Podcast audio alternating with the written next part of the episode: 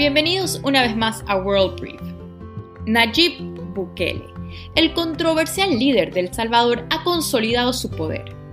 En las elecciones del 28 de febrero, el joven presidente de solo 39 años le ha dado una estocada de muerte a los partidos del establishment del país centroamericano, después de que su partido Nuevas Ideas y su aliado Gana obtuvieran 61 de los 84 escaños del Parlamento, consiguiendo así la mayoría legislativa más contundente en la historia democrática de ese país. Con esto, los salvadoreños le han otorgado una carta blanca para que Bukele, que cuenta con uno de los índices de popularidad más importantes del mundo según algunas encuestas, reforme el país a su gusto. Este triunfo electoral deja al mandatario sin ningún tipo de balance de poder, como explica David Holiday, el director regional de la ONG Open Societies al New York Times. Y es que esta mayoría le va a permitir a Bukele nombrar a nuevos magistrados de la Corte Suprema de Justicia, al nuevo procurador, controlando así efectivamente las tres ramas de gobierno. Desde el fin de la guerra, en 1992, la política salvadoreña había sido monopolizada por dos grandes partidos políticos, que representaban los dos bandos de la guerra, el Frente Farabundo Martí para la Liberación Nacional es el partido de izquierda fundado por antiguos miembros de las guerrillas.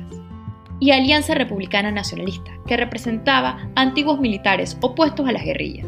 Sin embargo, tras tres décadas de acusaciones de corrupción, dos de los últimos tres presidentes están en la cárcel y uno de los peores índices de violencia del mundo, El Salvador se convirtió en terreno fértil para el meteórico ascenso de Bukele, que llegó al poder en el 2019 prometiendo mano dura.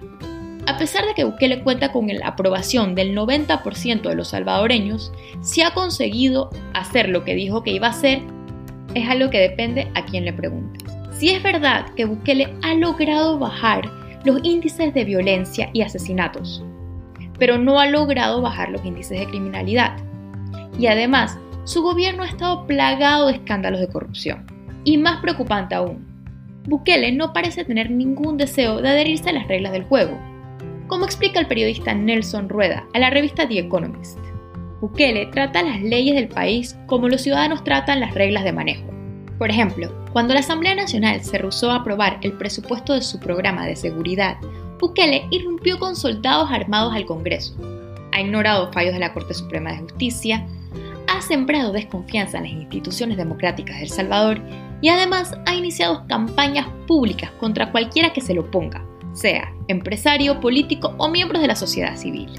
Es decir, Bukele ya mostraba rasgos autocráticos desde antes de tener el control absoluto. El tiempo solo dirá cómo gobernará ahora que no tiene oposición. Los riesgos son muchos y las posibles implicaciones de una radicalización de Bukele se extienden mucho más allá de las fronteras del Salvador.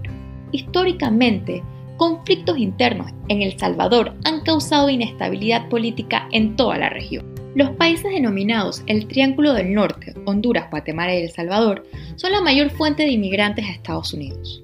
Una nueva ola de inmigrantes salvadoreños a Estados Unidos podrá poner en aprietos al nuevo gobierno de Joe Biden, que está tratando de moderar el discurso en torno a la migración en su país, y probablemente tendrá que trabajar con Bukele.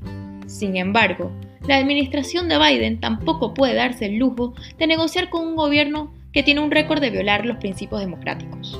Y a esto también se le suma las implicaciones que tendrá en sus vecinos centroamericanos, que han sufrido de crisis de inseguridad tras la expansión de las mafias salvadoreñas.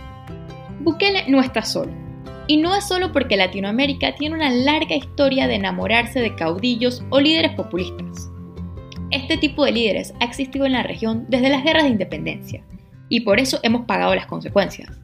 Pero Bukele se suma ahora a una creciente lista de líderes anti-establishment que están surgiendo a nivel mundial y representan un cambio en los sentimientos del electorado frente a las democracias liberales. Esto fue World Brief. Por favor síguenos en redes sociales en WorldBrief en Instagram, Twitter y Facebook.